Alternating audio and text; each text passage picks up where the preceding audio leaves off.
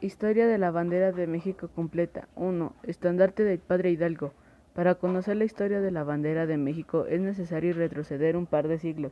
¿Recuerdas la imagen del, del, cura Miguel Hidalgo levantando un estandarte con la silueta de la Virgen de Guadalupe, dando el grito de dolores? Según historiadores, esta popular representación es errónea, pues en la madrugada del 16 de septiembre de 1810 Hidalgo no levantó el estandarte alguno. De hecho, fue hasta que él, junto con su improvisado ejército, tomó la población de Atotonilco, donde el mismo padre de la patria obtuvo de su santuario un óleo con la imagen de la Virgen, y arrancándolo de su marco, lo adoptó como estandarte, entregándolo finalmente a sus hombres como símbolo e insignia del movimiento independista. Luego de ser restaurada, la pieza fue exhibida en en diferentes sedes, entre ellas la villa y el antiguo Museo Nacional de la calle de Moneda, en el centro histórico de la Ciudad de México, hasta llegar al Museo Nacional de Historia con sede en el hermoso castillo de Chapultepec, en la primera sección del bosque, hasta donde hasta la fecha se exhibe junto con otra bandera con una imagen similar de la guadalupana. 2. Bandera de Morelos.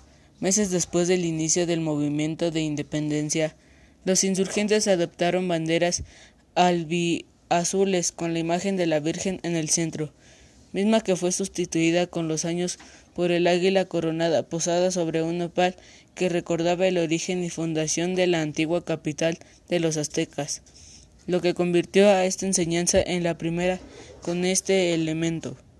Bandera del ejército trigarante. La primera bandera que llevó los colores verde, blanco y rojo fue aquella que se diseñó tras la formulación del Plan de Iguala en marzo de 1821. Este emblema fue representado públicamente en septiembre, ese mismo año, cuando Agustín de Iturbide y Vicente Guerrero al,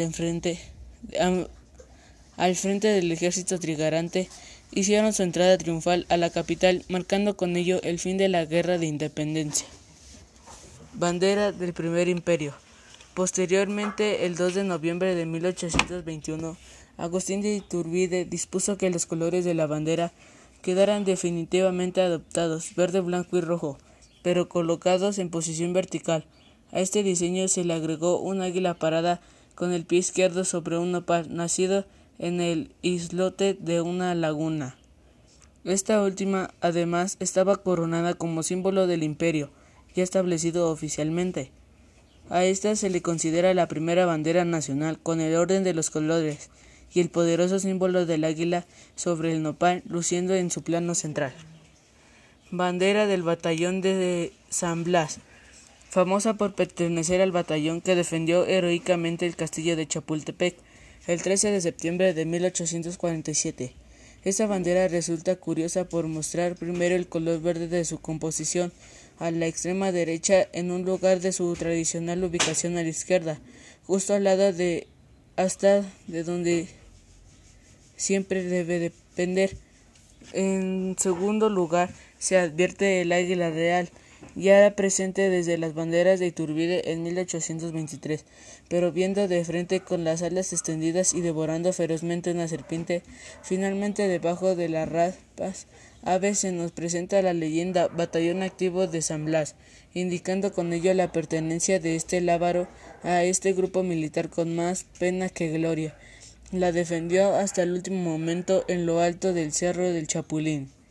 Tras un acuerdo entre los gobiernos de México y Estados Unidos, el 13 de septiembre pero de 1950 un importante grupo de banderas, estandartes y gallardetes que habían sido tomadas por las fuerzas norteamericanas durante la Guerra de Intervención fue devuelto a nuestro país. Bandera del Imperio del Maximato. Una vez que el ejército francés se hizo de la ciudadanía capital el año de 1863, llegó a México un personaje cuya historia fue verdaderamente trágica, Maximiliano de Habsburgo, acompañado de su esposa Carlota. Ese caballero descendiente de buenas unas europeas francesa por un lado y austríaca por el otro, intentó gobernar en su país sumamente dividido y en el que solo era apoyado por un grupo político conservador que recién había logrado la expulsión del presidente Juárez y todo su gabinete.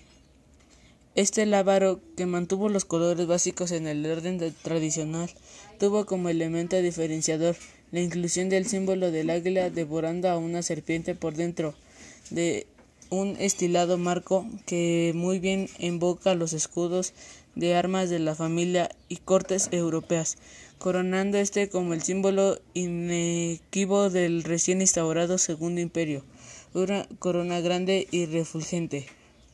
Tras la muerte del emperador Maximiliano, fusilado al pie del Cerro de las Campanas en Querétaro, su bandera también pasó poco a poco a los archivos de la memoria olvidada, dando paso inmediatamente después a nuevas versiones de la bandera nacional que estarían por venir. Bandera de la época de don Porfirio Díaz. Luego de una serie de levantamientos, el general Díaz logró hacerse de poder. Eliminó primero a sus adversarios y luego se mantuvo en la silla presidencial durante casi treinta años. Durante estas tres décadas que duró el gobierno, más bien su dictadura, del famoso don Porfirio, entre los muchos cambios que pudo aplicar en estos los ámbitos de la vida nacional, estuvo la presentación de un nuevo lábaro patrio a grandes rasgos, esta enseña era muy similar a la que actualmente conocemos, pero con el águila viendo de frente, devorando a la serpiente y luciendo parada sobre un abundante nopal. Como rasgos distintos de esta bandera, representa su escena central semi-rodeada con una corona de laureles, muy al estilo de la cultura clásica, como señal de triunfo y victoria. Bandera actual. En 1916, el presidente Venustiano Carranza expidió un decreto fechado el 20 de septiembre en el que se ordenaba que el escudo ya localizado como nacional se volviera a aparecer en las banderas. Sin embargo, en este modelo el águila se encontraba viendo de perfil, como ya había sucedido antes con algunas enseñanzas de mediados del siglo XIX. Además sus alas se mantenían en actitud de ataque, devorando la ya famosa serpiente de cascabel. Esta ha sido reconocida como símbolo del lugar exacto donde los aztecas fundarían su ciudad México Tenochtitlan. A este emblema solo se le agregaría una leyenda que le marcaría Estados Unidos mexicanos. La bandera de México se mantuvo así hasta la emisión de un decreto del presidente Gustavo Díaz Ordaz, fechado el 17 de junio de 1968, en el que se hacía pública la ley sobre las características y el uso del escudo, la bandera y el himno nacional. Desde entonces nuestro lábaro luce orgulloso sus colores y su poderoso escudo, aunque ha sido mejorado plásticamente, gracias a eso ha provocado en muchos mexicanos o no el sentimiento de tener ante sus ojos ondeando al mínimo contacto con el aire la bandera más bella del orbe.